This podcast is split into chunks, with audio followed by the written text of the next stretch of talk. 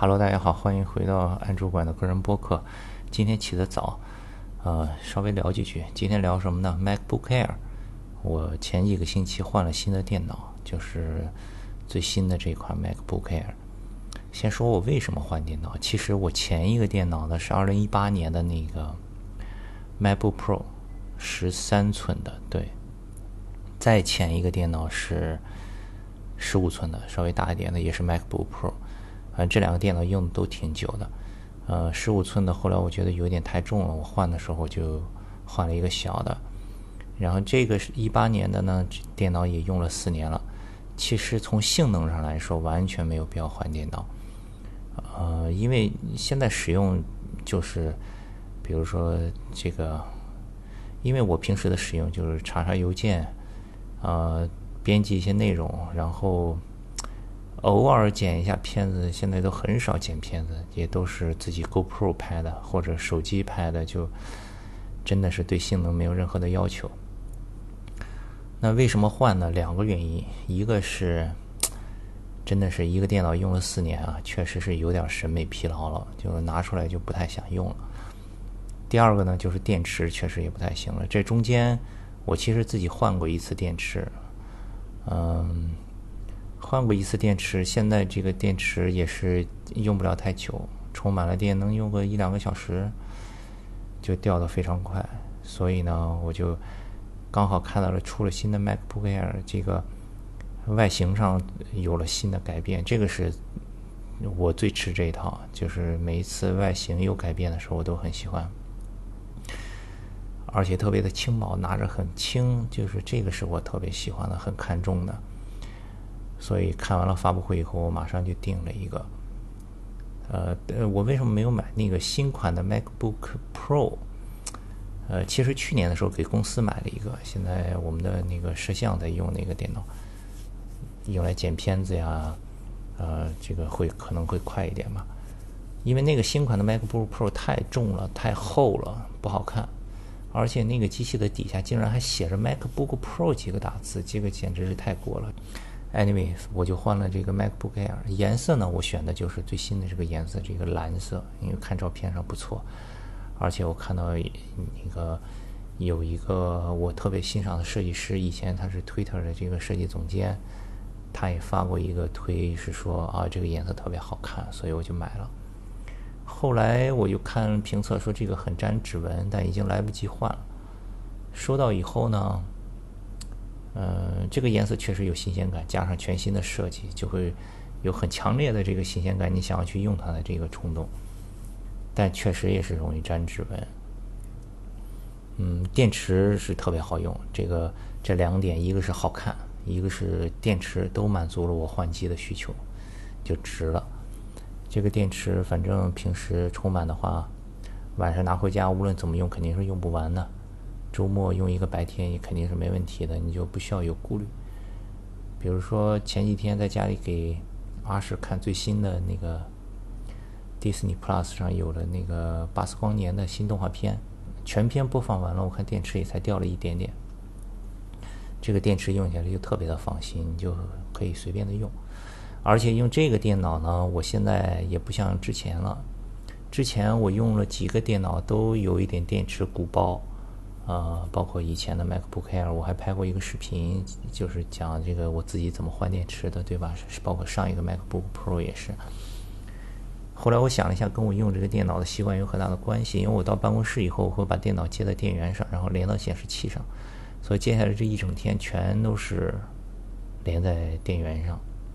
也就是说，电池这个电脑的电池在它生命周期里基本上都是。这个连着电源的，这个对电池的消耗很大，寿命减损也很快。我现在用手机基本上就是很注意，基本上电池充到百分之八十我就拔掉电，然后就开始用，用到差不多百分之十几的时候我再充上接上，充到百分之七八十就把它拔掉，这样尽量减少这个电池的循环次数，可以延长电池的寿命。而且你到百分之八十以后，包括现在电动车，为什么很多也会建议你充到百分之八十？就是因为这个电池在充最后百分之二十的时候，花的时间也比前面要长很多，所以就会，呃，这个减损电池的寿命。所以现在电脑也是，我在办公室里面基本上就先插上电，充到百分之八十差不多了，然后就把电拔掉，开始用这个电脑的电池。这样的话，希望这个电脑可以充的时间再久一点。其他的方面，新的 MacBook Air 这个键盘呀，呃，换了换回到以前的这个叫什么什么结构，因为之前有一个结构不是叫 Butterfly，好像我记得。就被很多人诟病，很多人做评测，很多人都说不好，容易坏，怎么怎么样。但我用过的以前用那个结构的键盘呢，真的是从来没有坏过。而且说实话，我很喜欢那个手感，因为那个键程更短一点。现在的键盘呢，键程稍微有一点长，对我来说，我喜欢键程短的，打字特别有感觉，就是有一点未来感，就打字也很快。我很喜欢那种键程很短很短的键盘。然后电脑屏幕比原来稍微大了一点，因为它现在的那个边框更窄了，中间有一个小的那个 notch，我倒没觉得有什么很大的妨碍吧。然后这个新的 MacBook Air 也换回到这个叫 MagSafe 磁吸式的电源接口，这个真的没有必要。有苹果一直号称自己非常的环保。但是你用 USB-C 显然是更环保的选择，对吧？因为 USB 的充电线已经到处都是了，家里、办公室里，你出去的地方，随时在哪里都可以接上充。当然，这个它也可以用 USB 充，那你就更没有必要再重新加一个磁吸式的充电口了，无非就是多买点硬件配件呗。不过呢，说了这么多好的地方，不好的地方就是接口确实是少。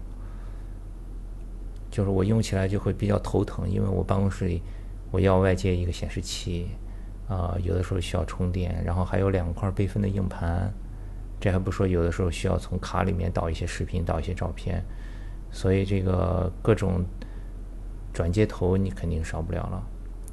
就因为这个转接头，我在京东上买了退，退了换，就试了好多，最终我买了一个这种扩展坞，一个。独立的立式的扩展坞就放在我显示器的下面，我会拍一个照片放在这一期的 show notes 里面。如果你们也买了这个新的 MacBook Air，觉得这个接头不太够用的话，可以参考一下。这个扩展坞比较好，因为我外置的这个硬盘呢有两块，有三块，呃，有一块是雷电三的，另外两块都是 USB 的。然后呢，我接电脑显示器，我电脑的显示器是。支持这个 DisplayPort，也支持 HDMI。我之前先买了一根线，HDMI 接上以后，发现刷新率特别低，看起来很难受，只能支持到三十帧。后来我一搜才发现，哦，这个转接头也分，有的支持 4K 六十帧，有的支持 4K 三十帧，然后又回去换。这个扩展坞呢，它就支持这个 DisplayPort 4K 六十帧，非常好，就解决了。我就只需要用到电脑上 V 二的两个这个。雷电三 USB-C 口中的一个接到扩展坞上，然后扩展坞上就提供了这个支持 4K 六十帧的呃 DisplayPort，然后支持雷电口有两个，呃 USB 三呢有很多个，USB 这个是 Type C 的 Type A 的都有，呃而且还支持这个 SD 卡插槽、Mini SD 卡插槽，非常方便。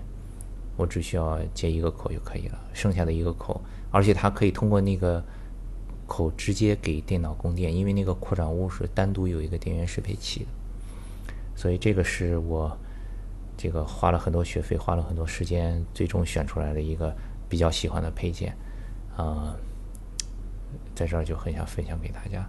好吧，这基本上就是我用了这个 MacBook Air 几个星期以来的一些想分享的东西。